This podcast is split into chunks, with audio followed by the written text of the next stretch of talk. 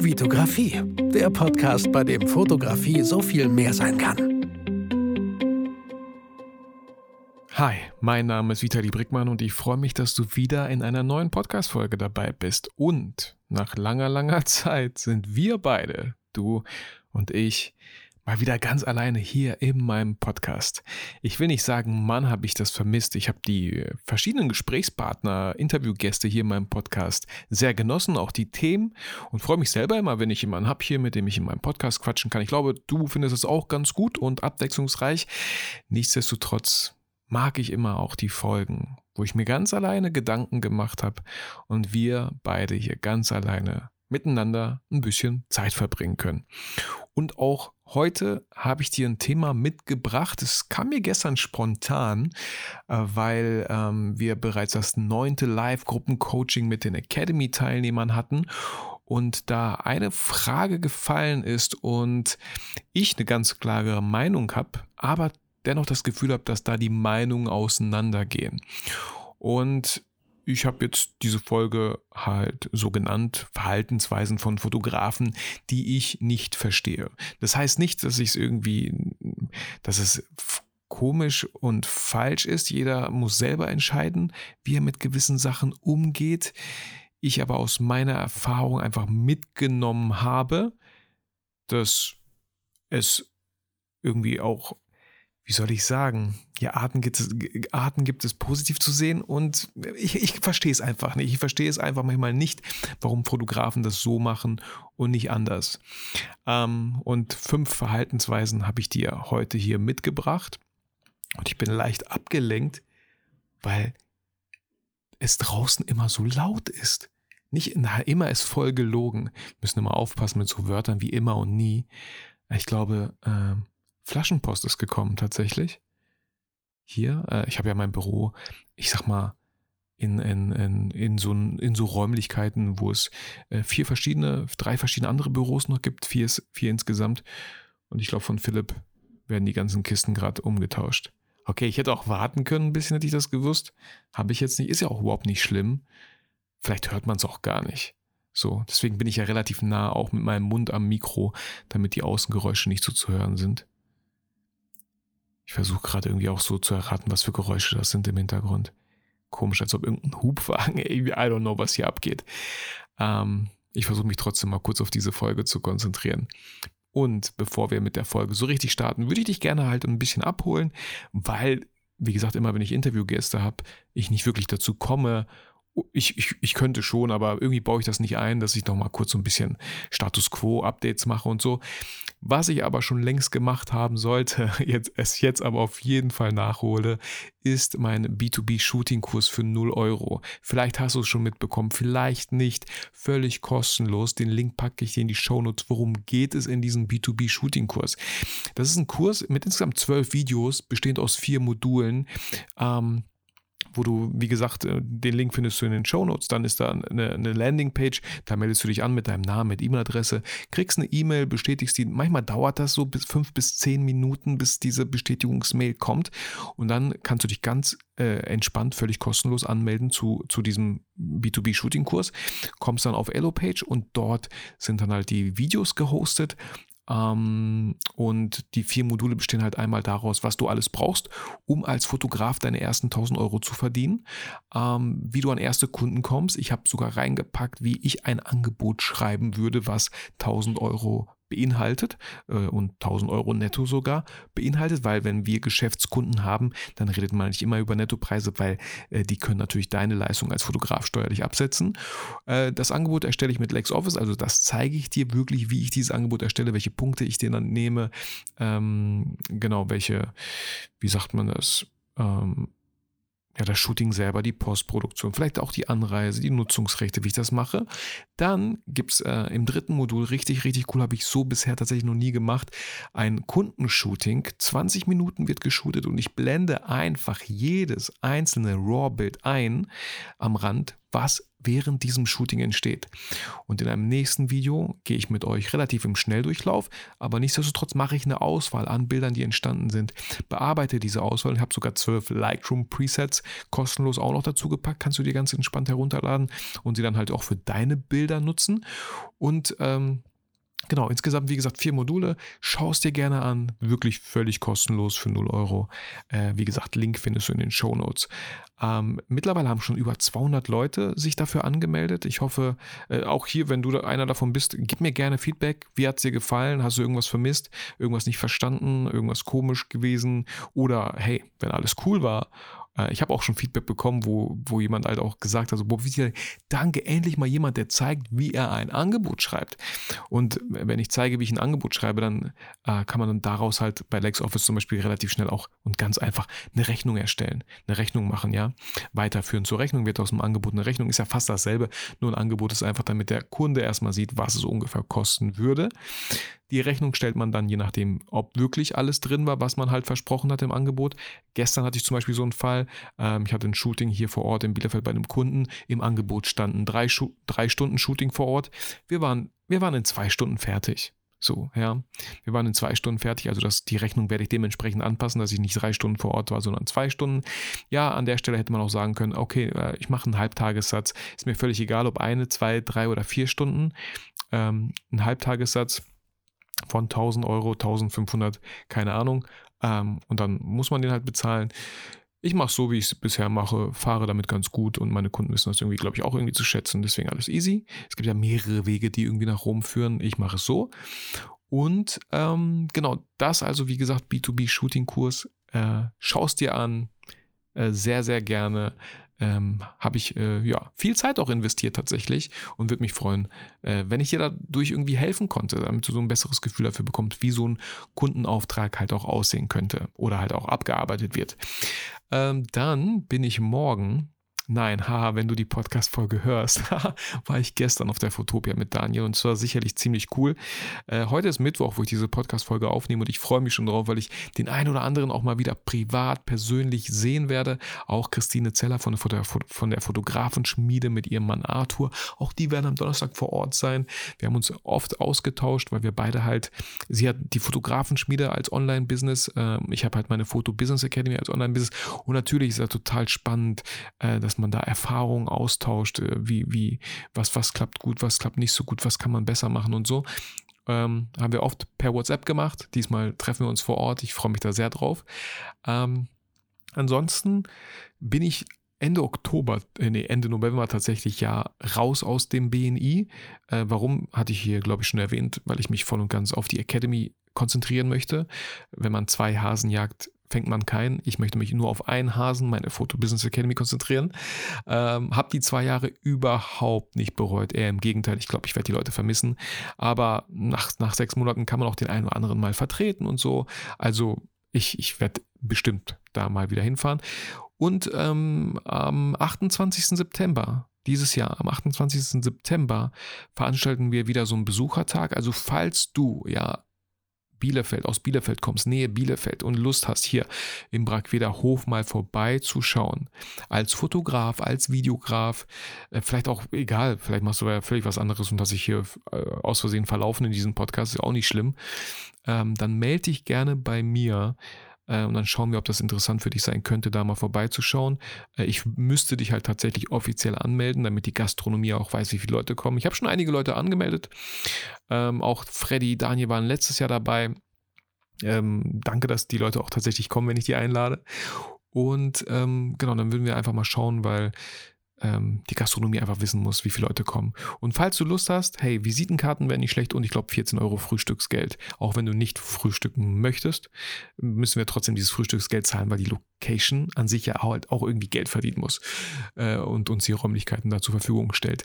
Genau, also ich werde natürlich auch vor Ort sein, habe schon fünf Leute eingeladen. Ich bin total gespannt, weil wir sind ja selber 35 Mitglieder und wenn jeder noch ein paar Leute aus den verschiedensten Branchen einlädt, kann es sein, dass wir so 60, 70 Unternehmer an diesem frühen Morgen äh, am 28. September da im Brackweder Hof sind. Und früher Morgen ist wirklich früh. Ich werde schon 6.30 Uhr morgens da sein.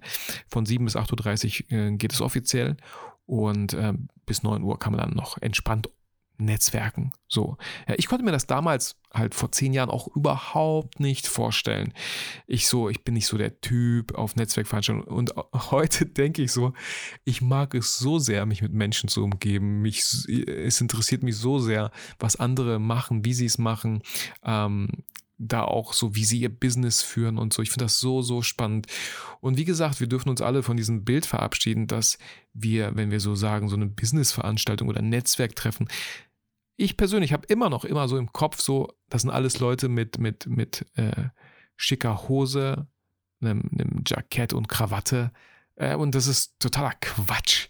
So, ja. Es gibt so viele Handwerker, äh, Solopreneure, ähm, kreative Leute, alles, alles Selbstständige, alles Unternehmer. Deswegen sagt mir gerne Bescheid. Und ähm, habe ich auch einfach aufgeschrieben, ich habe schon so lange gar nicht mehr eine, eine, PlayStation 5 oder so gespielt. Ich vermisse es tatsächlich, freue mich, aber ich spare mir das alles auf, weil in, in ein oder zwei Wochen kommt Assassin's Creed Mirage raus für die PlayStation 5 und dann paar Wochen später Spider-Man 2. Auf die beiden Sachen freue ich mich, falls du dich gefragt hast, hey Vitali, worauf freust du dich? Das war die Antwort. Und ich würde sagen, wir legen jetzt einfach mal los äh, mit, der, mit der Folge Verhaltensweisen von Fotografen, die ich nicht so ganz verstehe. Und vielleicht, wie gesagt, auch nicht immer verstehen muss. Nichtsdestotrotz wollte ich sie einfach an der Stelle mal ansprechen.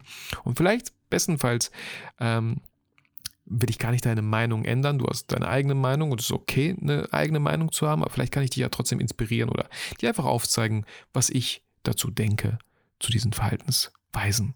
So. Und ich würde mit der ersten starten und die erste ist halt auch genau die, die als Frage gestern im, im Live-Gruppen-Coaching von der Academy gestellt wurde. Paul, vielen Dank äh, für diese Frage, fand ich wirklich sehr interessant. Und anscheinend gibt es ja immer noch so zwei verschiedene Lager. Und diese Frage war, ähm, beziehungsweise das Verhalten ist, Fotografen, die, wenn sie Bilder vor Ort machen von Menschen, von Personen, von Models, von Mitarbeitern, die Bilder, die gerade entstanden sind, nicht vor Ort zeigen. So, ich weiß nicht, Krolop und Gerst machen das, glaube ich, auf einem Workshop. Und es gibt hier, wie gesagt, an der Stelle vielleicht kein richtig oder falsch. Es kommt so ein bisschen drauf an. Natürlich kann ich mir vorstellen, ich mache es so nicht. Wenn ich mit einem Model shoote, dann zeige ich immer wieder mal Bilder, die entstanden sind. Warum? Damit einfach das Model sieht, was wir hier beide gemacht haben. Also ja, wie, wie sieht das Bild aus? So, kann sie, äh, findet sie das gut? So, stört sie irgendwas? Und stört sie irgendwas, hat vielleicht auch nichts mit dem Hintergrund oder der Location zu tun oder der Brennweite Perspektive, die ich gewählt habe als Fotograf, sondern vielleicht einfach, dass der Pulli irgendwie komischen Knick macht oder das Hemd oder, oder, oder eine Strähne da ist, wo sie eigentlich nicht hingehört. Ja, oder, ah nee, vielleicht, boah, nee, äh, ich mag mich nicht, wenn ich so sehr lache. Oder ich mag mich nicht mit diesem ernsten Gesichtsausdruck. Lass uns noch mal was anderes probieren. Also, ähm, kann ich, ich kann es auf der einen Seite natürlich verstehen, wenn man so Workshops gibt, und einfach die Zeit knapp ist, man nicht dem Model nicht ständig die Bilder zeigen kann. Aber selbst da habe ich überhaupt gar kein Verständnis für, weil es irgendwie so eine Zusammenarbeit. Also ich, ich habe, ihr merkt es schon raus, so ich habe eigentlich gar kein Verständnis dafür, wenn man die Bilder nicht vor Ort zeigt, zumindest auf dem Display.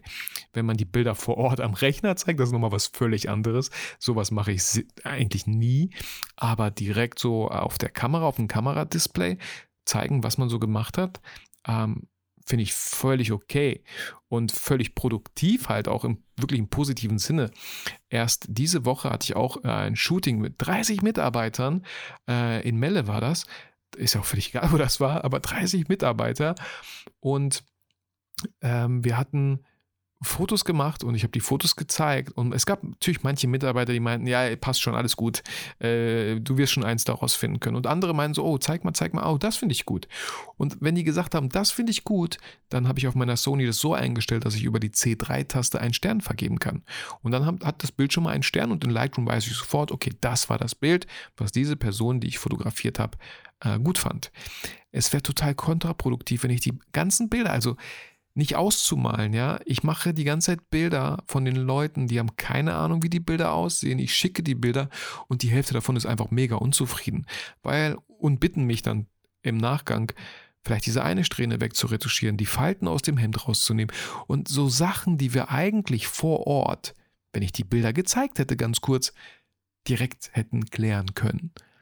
Also Ja, man, man schaufelt sich ja das eigene Grab oder schneidet sich selbst ins eigene Fleisch, wenn man irgendwie die Bilder vorenthält.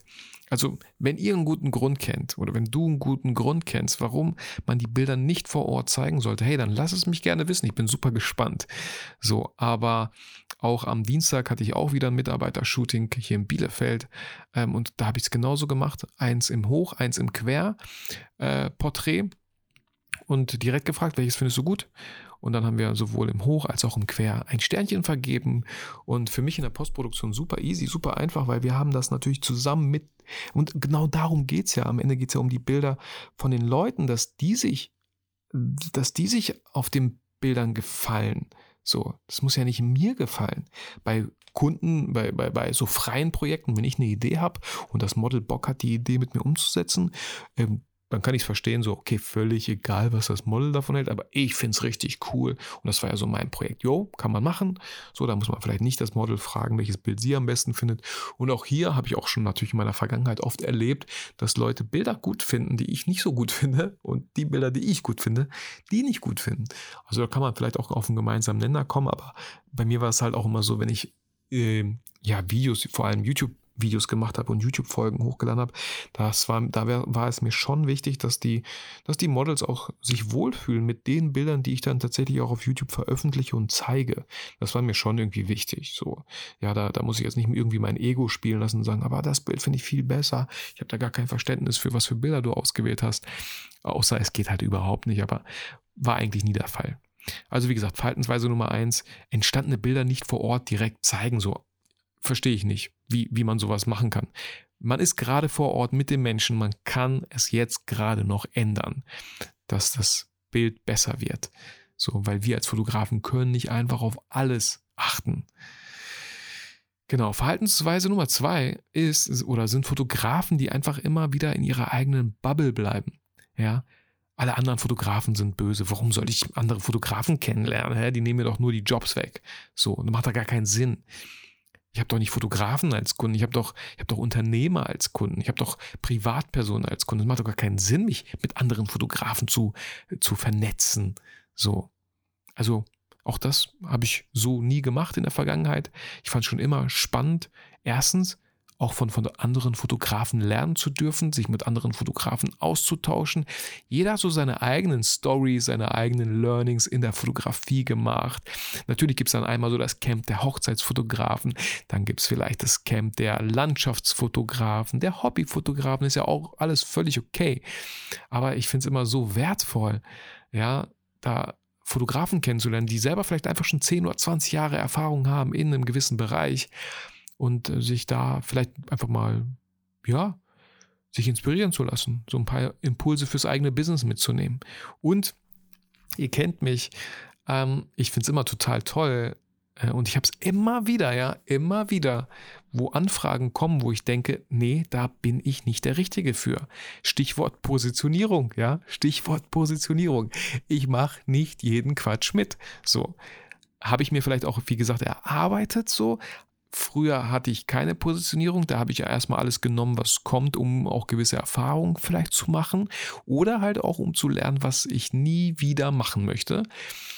Und wenn Sachen kommen, wo ich mich nicht sehe oder wo andere Fotografen einfach viel, viel besser sind, ja, wenn es zum Beispiel darum geht, auch mit Blitztechnik zu arbeiten, ja, dann gibt es Fotografen, die ich glücklicherweise kenne, denen ich vertraue, die zuverlässig sind, die verbindlich sind, die ich dann sehr gerne empfehle. So, warum sollte ich das nicht tun? Ja, einfach das Karma-Konto bis zum Anschlag füllen. Ich weiß gar nicht, ob man das Karma, ob das Karma-Konto eine Grenze hat. Man kann nicht genug Karma ins Karma-Konto einzahlen. So. Und äh, ey, Freddy, wenn du das hörst, ja, ähm, ich habe Freddy den einen oder anderen Auftrag vermittelt und dann kommt halt auch ein schönes Geschenk zurück, ja. Irgendwie sei es irgendwie so ein, ein Gutschein, ähm, den ich mit meiner Frau dann irgendwie äh, beim Shoppen, beim Essen oder so äh, äh, weghaue oder Kinogutscheine. Äh, voll die schöne Geste, so. Ja, ich, ich mache das auch alles provisionsfrei. Ich brauche keine Provision, weil ich andere Fotografen vermittel. Ich bin auch keine Agentur oder so. Ähm, ich mache das sehr gerne. So, wie gesagt, einfach fürs gute Gewissen, fürs Karma-Konto. Deswegen kann es nie schaden. Und vor allem halt auch nicht äh, in die andere Richtung kann es auch nie schaden, wenn ihr Fotografen, Videografen kennt und die mal selber einen Auftrag nicht entgegennehmen können, dass ihr einen guten Eindruck gemacht habt, einen Eindruck gemacht habt, dass man euch auch vertrauen kann, dass ihr verbindlich seid, dass ihr pünktlich seid, dann werden die auch vielleicht euch äh, empfehlen. Ja, kann ja auch so funktionieren. Genau. Verhaltensweise Nummer drei die ich nicht verstehe. Und hier möchte ich auch niemandem zu nahe treten. Aber ich sehe immer wieder einfach so halbnackte Frauen, die gepostet werden auf Instagram, im Feed, halbnackte Frauen. Und sich der Fotograf oder die Fotografen vielleicht wundert, warum irgendwie keine seriösen Anfragen, Kundenaufträge zustande kommen. Das ist so ein Punkt, wo ich mir dann manchmal denke, okay, ich bin kein Freund von zwei Instagram-Accounts, aber vielleicht macht dann doch ein zweiter Instagram-Account Sinn. Und ich finde es überhaupt nicht verwerflich oder schlimm, wenn man es einfach total schön findet. Es gibt halbnackte Frauenporträts oder Fotos, tätowiert, fetisch, keine Ahnung, die auch wirklich cool aussehen, ja. So, ich mir denke, ey, richtig cooles Bild. Äh, es gibt auch ganz, ganz viele, die super billig aussehen, aber darüber wollen wir jetzt nicht reden. Ähm, nichtsdestotrotz, ja, wenn ich, hm, wenn ich Kunde wäre und euch buchen würde und euch dann vielleicht auch noch verlinken würde und andere aus meinem Netzwerk, aus meinem Kundennetzwerk sehen, dass ich ja einfach einen Fotografen gebucht habe, der direkt irgendwie, wo, wo, wo, sehr viel nackte Haut mir entgegenspringt. Ich weiß nicht, ob das halt professionell wirkt, wenn man halt mit Geschäftskunden zu tun haben möchte. Wenn man das als Hobby hat, wenn man das gerne macht oder wenn man sich darauf spezialisiert hat, genau sowas zu machen, ja, an äh, Tätowierstudios zu gehen und dort dann ja die Tattoos in Szene zu setzen, auf mit diesen Menschen, mit viel nackter Haut, damit man halt die Tattoos natürlich sieht. Das ist was völlig anderes so. Oder vielleicht sogar für Magazine, die genau solche Bilder halt brauchen. Ich meine nur, manche Sachen passen halt leider nicht zusammen. Auf der einen Seite möchte man seriöse Kundenaufträge und auf der anderen Seite hat man halt ein Portfolio oder ein Feed, was, was, was diesen, ja, schwer irgendwie zu kombinieren. So. Ähm, wollte ich nur mal erwähnt haben. Ich will auch, wie sagt man, mit keinem Finger auf Leute zeigen und sagen, böse, böse, böse.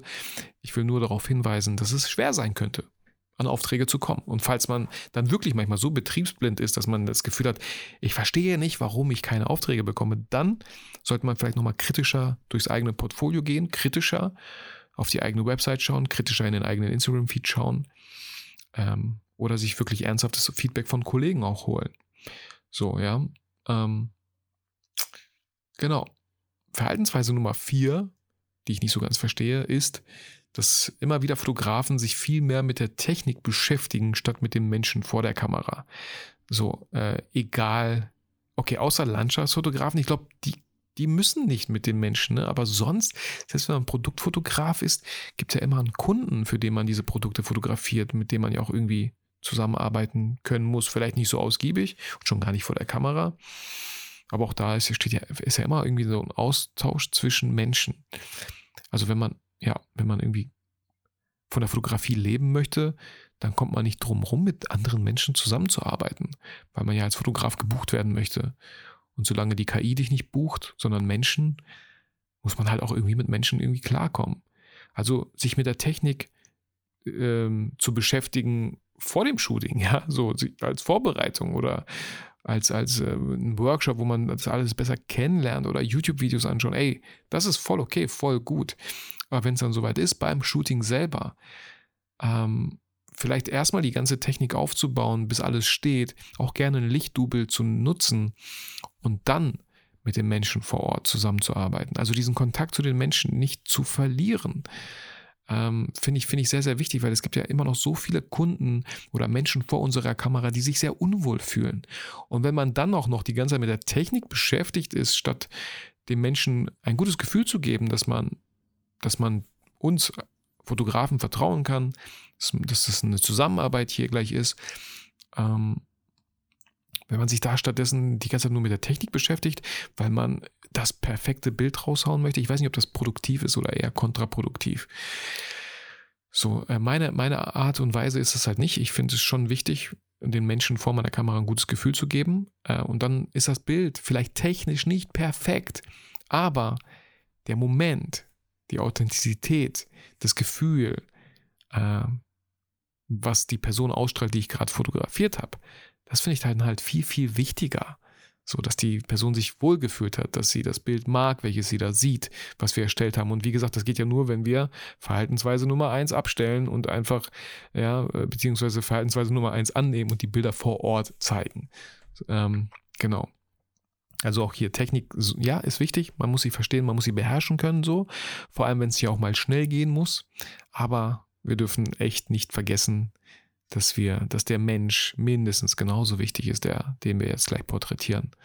So, genau. Selbst auf einer Hochzeit so. Ähm, ja. So wichtig, so viele Menschen, die man nicht kennt. Ähm, man muss ja auch nicht irgendwie mit jedem gut, also man muss ja nicht mit jedem sich gut stellen, aber zumindest mit dem Brautpaar irgendwie so. Trotzdem sollte man irgendwie ein angenehmer Fotograf sein. Genau. Ähm, ja, und die letzte Verhaltensweise, die ich nicht verstehe, Nummer 5. Ähm, ein Fotograf oder von einer Fotografin zu sein, wo, wo man das Gefühl hat, dass man ja schon alles weiß und irgendwie ausgelernt hat. Dass man, dass man schon alles irgendwie kann. So, dass man fertig ist mit der Ausbildung, ja. Und allein schon in dem, Wort Ausbildung steckt das Wort Aus und Bildung drin, ja. Als ob es dann aus mit der Bildung ist, ja. Ich, hab, mich, ich wurde ausgebildet, ich bin ausgebildet, ich habe mich weitergebildet, so und ich bin an einem Punkt angekommen, äh, wo ich jetzt alles kann. Sowas, was völliger Quatsch natürlich ist. Ständig gibt es immer neue Apps, ständig gibt es neue Funktionen bei Lightroom, ständig gibt es neue Kameras mit neuen Funktionen, ständig gibt es neue Motive, äh, ständig gibt es neue kreative Möglichkeiten äh, KI, von KI noch nicht mal zu sprechen. Äh, man kann nicht alles gelernt haben. Also ich finde hier immer diese Einstellung sehr, sehr schön, irgendwie Schüler des Lebens zu bleiben und äh, was, was, für, was, für, was für ein schönes Gefühl, einfach die Möglichkeit zu haben, noch so viele Sachen lernen zu dürfen. Nicht zu müssen. Man muss nicht alles wissen, man muss nicht alles lernen. Aber das, was uns interessiert, lernen wir ja viel, viel besser weil wir eine ganz andere Motivation haben, und zwar eine intrinsische. Wir wollen das von uns aus lernen. Wir werden nicht extrinsisch von der Schule dazu gezwungen, gewisse Sachen zu lernen und auswendig zu kennen, sondern wirklich intrinsisch dürfen wir lernen. So, das ist so schön. Und ähm, ich habe manchmal, wie gesagt, dieses Gefühl, vor allem wenn es darum geht, so ja, so alteingesessene Fotostudios, so wo man teilweise die Bilder draußen bei den Schaufenstern sieht und denkt so, oh mein Gott, diese Bilder waren vielleicht vor 20 Jahren mal gut. Aber heute gibt es doch so viele Möglichkeiten und es ist doch gar nicht so schwer. Aber vielleicht haben diese äh, Fotografen oder Fotografen irgendwann aufgehört hat, irgendwann aufgehört, sich weiterzubilden. So. Ähm, und ihr kennt vielleicht diesen, dieses, dieses Zitat oder Sprichwort, wer aufhört, besser zu werden, hört auf, gut zu sein. Und äh, viele haben irgendwann aufgehört, besser zu werden. Also haben die, genau, also ja, sind die Bilder heute nicht mehr gut irgendwie, ja. Wobei über Geschmack lässt sich nicht streiten, aber ich glaube, du weißt, was ich meine. Genau. Jo, das war, das war die Folge. Mal wieder nur mit uns beiden. Ich hoffe, Du kannst den einen oder anderen Impuls oder Verhalten irgendwie vielleicht auch verstehen, nachvollziehen. Mich würde auch interessieren, wie gesagt, wie du zum Beispiel zu diesem einen Verhalten stehst. Zeigst du die Bilder vor Ort oder nicht? Und wenn nicht, dann was ist der Grund? Ich habe es noch irgendwie noch nicht so ganz gecheckt. Ja, vielleicht ist Zeit ein Grund, warum man die Bilder nicht vor Ort zeigt. Vielleicht um das Model nicht zu verunsichern. Aber nee, ich verstehe es nicht. Also bitte, schreib mir gerne oder damit ich, damit ich irgendwie so vielleicht auch selber mal ein paar Impulse bekomme, warum man Bilder nicht zeigen sollte vor Ort. Ähm, okay, wenn eine Person unsicher ist und sowieso generell von sich keine Bilder mag, dann bringt es auch nicht, wenn man die zeigt so. Aber ansonsten, lass es mich gerne wissen. Und am Ende der Folge nochmal, wie gesagt, der Hinweis äh, auf zwei Sachen. Einmal der B2B-Shooting-Kurs, wie anfangs erwähnt. Schau gerne in den Shownotes vorbei. Schau dir gerne ja, diesen Kurs an für 0 Euro. Und wenn du auch Lust hast, die Warteliste für die Photo Business Academy für die nächste Klasse Ende Oktober ist auch schon lange geöffnet. Kannst dich auch gerne hier unverbindlich auf die Warteliste setzen lassen. Ähm, und weitere Infos gibt es natürlich immer wieder auf meinem Instagram-Kanal oder hier im Podcast. Äh, aber der nächste Start der Photo Business Academy ist Ende Oktober. Wie gesagt, mit der aktuellen Academy-Gruppe ähm, hatten wir schon das neunte Live-Gruppen-Coaching. Und zwölf Live-Gruppen-Coachings sind halt geplant. Ähm, als Bonus hatte ich bei denen noch drei weitere äh, dazugepackt, also 15 dann insgesamt. Mal schauen, was die Boni für die neue Kursgruppe sein werden. Ähm, genau, aber wenn du magst, setz dich unverbindlich auf die Warteliste der Photo Business Academy für den nächsten Start. Wenn du dafür noch weitere Infos brauchst, äh, schreib mir gerne, frag gerne, schreib mir eine E-Mail und ich beantworte dir sehr, sehr gerne die Fragen. Ähm, ja, ansonsten wünsche ich dir ähm, Ne, passend jetzt hier zum Ende, kommt auch noch ein Hund hier irgendwo rein. Ähm, wünsche ich dir sehr viel Spaß auf der Fotopia, falls du dahin fährst. Weil ich meine, die ist ja von Donnerstag bis Sonntag geöffnet mit echt coolen Vorträgen, die ich bei weitem nicht alle mir anhören werden kann. Aber es ist immer wieder auch schön, auch so eine Fotopia ist halt irgendwie so, sich zu vernetzen, sich inspirieren zu lassen, vor allem sich weiterzubilden. Es gibt so tolle Vorträge, wo man einfach mal über den Tellerrand schauen darf, ja, in Bereiche schnuppern darf, die man so gar nicht kennt, ja, so Landschaftsfotografie, pff, keine Ahnung, was es da so alles gibt. Es gibt so viele. Ja, Fotografie kann so viel mehr sein. Das ist ein schöner Abschluss für diese Podcast-Folge. Ich wünsche dir alles, alles Gute. Bleib gesund, fühl dich motiviert, fühl dich inspiriert. Vergiss aber niemals, warum du eigentlich fotografierst.